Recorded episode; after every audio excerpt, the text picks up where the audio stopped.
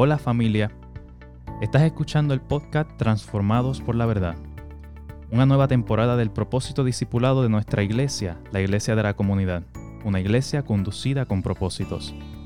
Hoy en Transformados por la Verdad, nuestro pastor Ezequiel Torres continuará la serie Dios desea usarte a ti.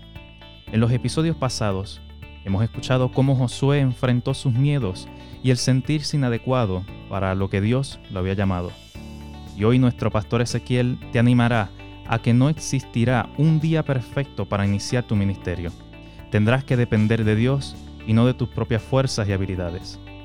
Ahora escuchemos al pastor Ezequiel en la tercera parte del mensaje, cómo obtener valentía para ser parte del ministerio en la iglesia. Gracias por seguir conmigo en esta serie Dios desea usarte a ti. Una de las cosas que tendrás que hacer cuando llegues al cielo es una audición delante del Padre Celestial. Y el Padre te preguntará, ¿qué hiciste en la tierra? ¿Ayudaste a otras personas? ¿Serviste en el ministerio en tu iglesia y en tu comunidad? ¿O solo fuiste a la iglesia, te sentaste en una silla por año y escuchaste los mensajes, cantaste y regresabas cada fin de semana a tu casa? Tus excusas delante del Padre Celestial, como no tuve tiempo, nunca me sentí preparado, no creo haber tenido alguna habilidad. Quizás era muy tímido, no era muy espiritual. Y realmente como pastor no quiero que tu rostro palidezca frente a nuestro Padre Celestial cuando llegues al cielo. Usted fue creado para el ministerio. Usted fue creado con un propósito para cumplir en esta tierra. Y el tiempo de dar algo a cambio por todo lo que Dios ha hecho en usted es ahora. Hemos aprendido con Josué en esta serie de estudio, número uno, que debes dejar a un lado tus dudas. No puedes seguir eh, comparándote con otros, como te dije antes. Y no puedes dejar que los errores del pasado te detengan para poder cumplir tu ministerio. Lo segundo que aprendimos es que debes descubrir una de las siete mil promesas de Dios en la Biblia para usted. Y hoy quiero hablarte como tercero de que debes depender completamente de Dios para lo que hagas en el ministerio. Recuerdo hace muchos años atrás cuando Dios puso en mi corazón trabajar en el ministerio pastoral, me sentía muy inadecuado eh, para trabajar en el ministerio. No me sentía que era muy inteligente para hacer este trabajo, mucho menos me sentía en el nivel espiritual que necesitaba para esta gran función. Sin personas, sin un edificio, sin dinero, realmente me sentía totalmente incapaz. Pero esto es lo que quiero que entiendas en este episodio es casi seguro que siempre te vas a sentir así. Es por eso que debes depender completamente de Dios. Esta es la tercera cosa que Dios le dijo a Josué, depender totalmente de Él. ¿Qué significa? Que dependas completamente, exclusivamente, totalmente de Dios. Cuando dependes de algo, estás haciendo más que solamente creer en eso. Es que colocas toda tu esperanza y dependes totalmente del Señor. Josué capítulo 1 y versículo 5 dice, durante todos los días de tu vida, nadie será capaz de enfrentarse a ti. Eso es lo que el Señor le decía a Josué y es lo que dice también para ti. Así como estuve con Moisés, también estaré contigo. No te dejaré ni te abandonaré. ¿Sabe lo que él está diciendo? Voy a estar contigo todo el tiempo. Puedes depender de mí. Y esa fue toda la vida de Josué. Usted descubre en cuanto él dependía del Señor, era un victorioso. Usted pierde su miedo cuando Jesús está cerca. Él dice, estaré contigo. Puedes sentirte quizás inadecuado, pero cuando dependes totalmente del Señor, vas a poder hacerlo. No creo que puedas hacer esto basándote en tu propia capacidad. Y Dios va a conceder de su poder para hacer lo que Dios te llamó a hacer. Y sea que seas un maestro en la escuela dominical de la iglesia o un pastor asistente o lo que quieras que sea, Él te dará el poder para hacerlo. ¿En qué cosas estás dependiendo del Señor? ¿O de qué estás dependiendo? Algunos de ustedes están dependiendo de otras personas. Ellas pueden ser personas creyentes y quizás están comprometidas con Dios. Pero quiero darte una noticia. Esas personas en algún momento te pueden decepcionar. Es inevitable. Hasta el creyente más consagrado puede decepcionarte. Nadie es perfecto, mis amados. Y si depende totalmente de otra persona, como lo puede ser tu esposo, tu esposa, eh, tu padre o tu madre, como quiera te va a decepcionar. ¿Quién le puede garantizar que, que ellos van a estar presentes cuando tú más los necesites? Necesitas de algo que no te pueda ser quitado. Necesitas aprender a depender solamente del Señor. Proverbios capítulo 3 y versículo 5 dice, confía en el Señor de todo tu corazón y no en tu propia inteligencia. Reconócelo en todos tus caminos y Él va a allanar tus sendas. Es lo que está diciendo aquí. Te garantizo que iré contigo en el camino y que no necesitas tomar decisiones tontas si dependes de mí. Las personas me dicen, si, si dependes de Dios, entonces Él es como tu bastón o como tu muleta. Dios no es mi muleta, escúcheme. Él es mi marcapaso. Él mantiene mi corazón latiendo cuando quiero desistir, cuando pienso que no puedo seguir avanzando un día más. Cuando pienso que el ministerio es muy duro y cuando pienso que Dios pide, me pide hacer algo que no puedo hacer en la iglesia, de la comunidad, Él mantiene mi corazón funcionando. Esperamos que estés disfrutando esta serie de mensajes. Dios desea usarte a ti.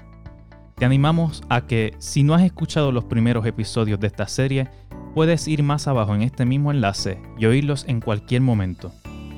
Uno de los seguidores de este podcast nos dijo, Hola Pastor Ezequiel, mi trayecto todas las mañanas hacia mi trabajo es muy largo, pero en este tiempo me coloco mis audífonos y escucho estos episodios una y otra vez. Esto me hace comenzar el día con mucha esperanza. Gracias por lo que hacen, me ayuda mucho. Y justamente esta es la intención de este podcast, brindarte esperanza en estos tiempos difíciles de pandemia. Si también deseas escribirle al pastor Ezequiel por favor envíale un correo electrónico a pastorezequielicp.gmail.com. Nos anima mucho saber cómo te ha bendecido esta programación. También puedes apoyar este ministerio con una donación financiera. Y así podemos seguir bendiciendo a muchas más personas con este mensaje de esperanza. Simplemente ve a ATH Móvil, busca en la sección de Business y escribe Diagonal Iglesia Comunidad Gracias por tu generosidad. Recibamos nuevamente al pastor Ezequiel, una vez más, con el mensaje, Dios desea usarte a ti. Llega un punto en la vida en que tienes que tomar una decisión crítica y ponerte al frente. En esta situación, Josué tuvo que hacer lo mismo. Él tenía que zambullirse de cabeza, literalmente, para que los hijos de Israel pudieran entrar a la tierra prometida. Antes que nada, tienes que entender que era un millón de personas que tenían que atravesar el río Jordán. Pensamos que eso no era gran cosa, pero no había puentes en aquella época y no tenían los equipos que tienen el ejército en estos tiempos, donde podrían construirlo en solo minuto y pasar un batallón por allí. El río Jordán generalmente tiene 100 pies de ancho por 20 pies de profundidad. Pero durante la primavera, cuando generalmente acontecen las inundaciones, se vuelve un río de fuerte corriente. No había manera de atravesar el río. Entonces Dios dijo, voy a hacer un milagro. ¿Recuerdan cuando hace 40 años abrí el Mar Rojo? Voy a hacer algo como en esa ocasión, pero esta vez voy a hacerlo un poquito diferente. En el Mar Rojo primero lo abrí y después ustedes cruzaron. Esta vez van a comenzar a caminar y a entrar en el río Jordán. Note muy importante eso, van a comenzar a caminar y van a entrar ustedes mismos. Así fue. Los líderes espirituales fueron al frente. Caminaron con el agua hasta los tobillos y nada sucedió. La Biblia nos dice en el libro de Josué capítulo 3 que Dios hizo que se formara una represa 17 millas arriba. De hecho, esto fue lo que ocurrió una vez eh, de forma natural hace unos años atrás, en el 1928, cuando los márgenes del río se cerraron y el río Jordán dejó de correr. Ahora, no sé cómo fue que Dios lo hizo en aquella época, pero la Biblia dice que 17 millas río arriba, Dios colocó una represa. Pero 17 millas de aguas tenían que seguir corriendo eh, abajo hacia las aguas. Entonces ellos se detuvieron en el río con el agua en los tobillos y nada aconteció. Entraron un poco más con el agua hasta las rodillas y tampoco nada sucedió. Después con el agua hasta las caderas y caminaron más y el agua estaba en el pecho. Pero el tiempo de Dios es perfecto, mis amados. Las aguas comenzaron a bajar y pudieron atravesar el río y conquistar la tierra prometida. Pero nota que el agua acusa casi tuvo que estar hasta el cuello. ¿Cuál es el punto? El primer paso siempre es el más difícil, mis amados. Involucrarte en un ministerio y descubrir un lugar para servir en la iglesia es el más difícil. Y quizás comenzamos diciendo, todo el mundo es más talentoso que yo, pastor. Mire mi pasado. Entramos en un juego de disculpa. Yo no siento deseo y he escuchado cientos de veces en mi ministerio, estoy muy ocupado para eso. Si estás muy ocupado para el ministerio, entonces estás muy ocupado para Dios.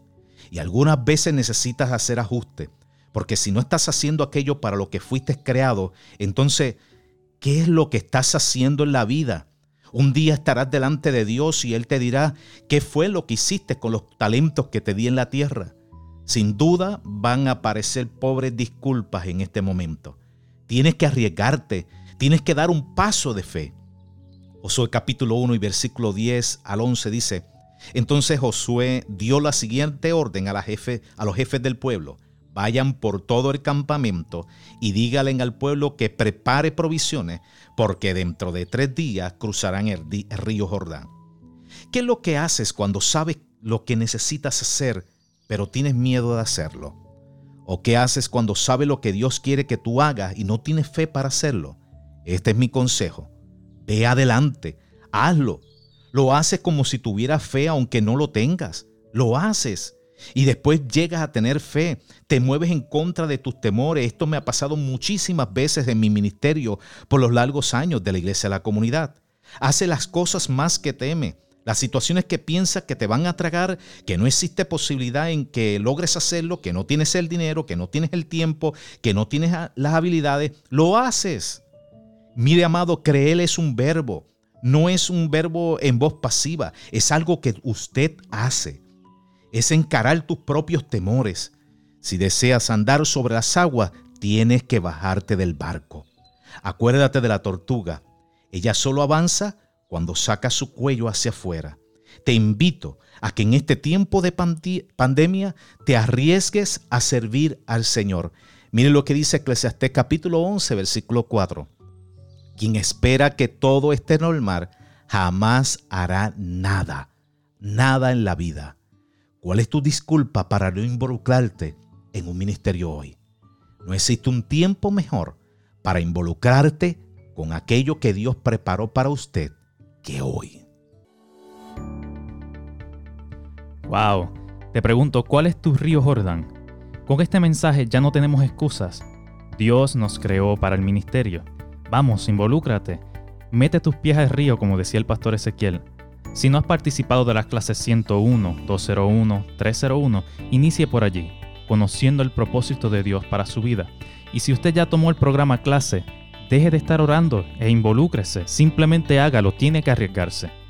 Esperamos que este mensaje te ayude a tener más confianza en los planes de Dios para tu vida. Y quiero orar por ti. Señor, te agradezco porque tú me usas a pesar de mis debilidades, a pesar de mis faltas, a pesar de mi pasado y de mis incapacidades. Si lo has hecho conmigo, lo puedes hacer con toda aquella persona que me escucha, no importando el pasado destrozado que haya tenido. Gracias por usar a personas común y corriente.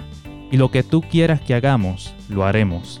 No por mis habilidades, sino porque prometiste estar conmigo y eso alivia mis miedos a meterme más profundo en el río Jordán.